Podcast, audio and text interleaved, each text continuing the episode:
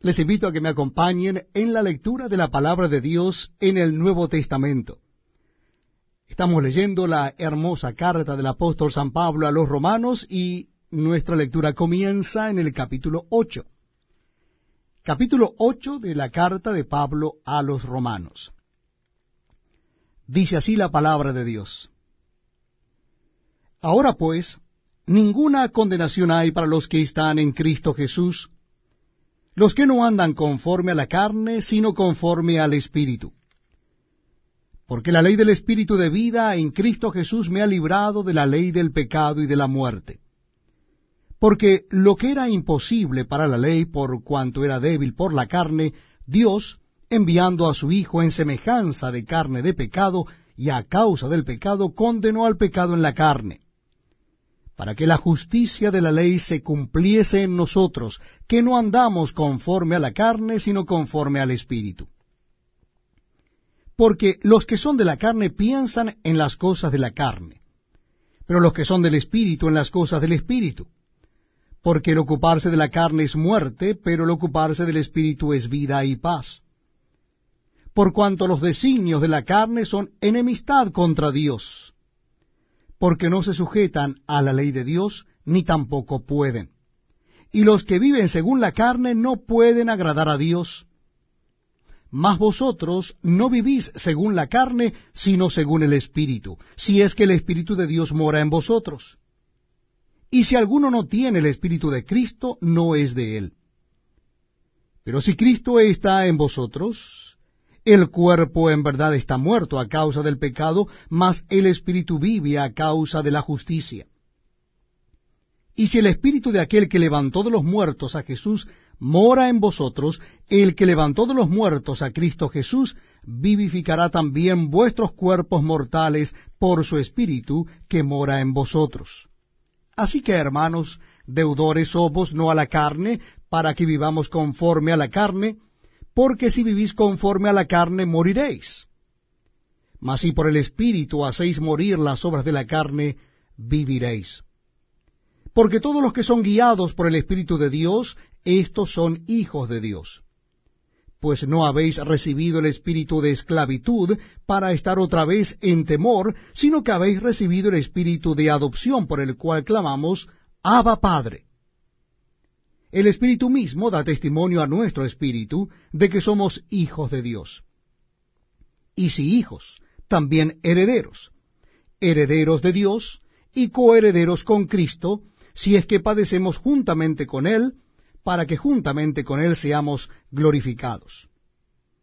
Pues tengo por cierto que las aflicciones del tiempo presente no son comparables con la gloria venidera que en nosotros ha de manifestarse porque el anhelo ardiente de la creación es el aguardar la manifestación de los hijos de Dios.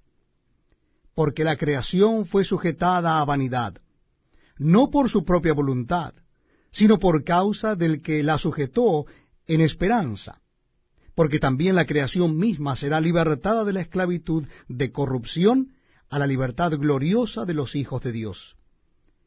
Porque sabemos que toda la creación gime a una, y aún está con dolores de parto hasta ahora.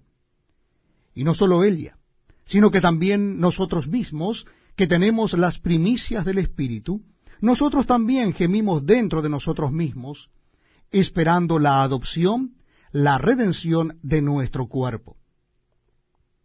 Porque en esperanza fuimos salvos. Pero la esperanza que se ve no es esperanza, porque lo que alguno ve, ¿a qué esperarlo? Pero si esperamos lo que no vemos, con paciencia lo aguardamos.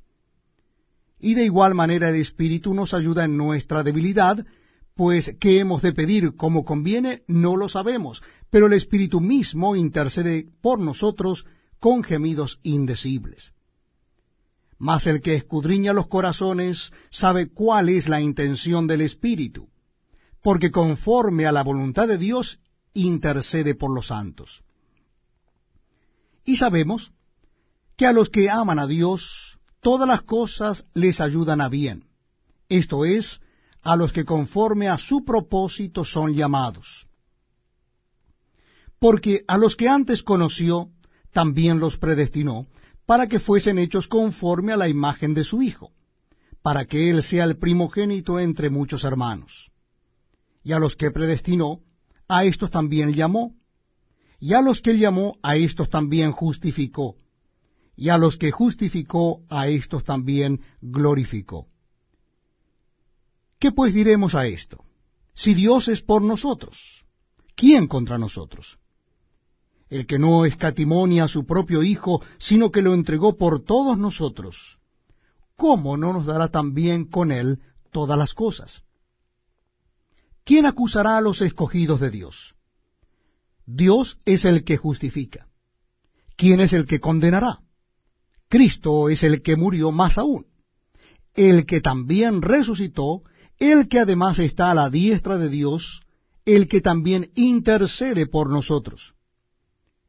¿Quién nos separará del amor de Cristo? ¿Tribulación o angustia o persecución o hambre o desnudez o peligro o espada? Como está escrito, por causa de ti somos muertos todo el tiempo, somos contados como ovejas de matadero. Antes, en todas estas cosas somos más que vencedores por medio de aquel que nos amó. Por lo cual estoy seguro de que ni la muerte, ni la vida, ni ángeles, ni principados, ni potestades, ni lo presente, ni lo porvenir, ni lo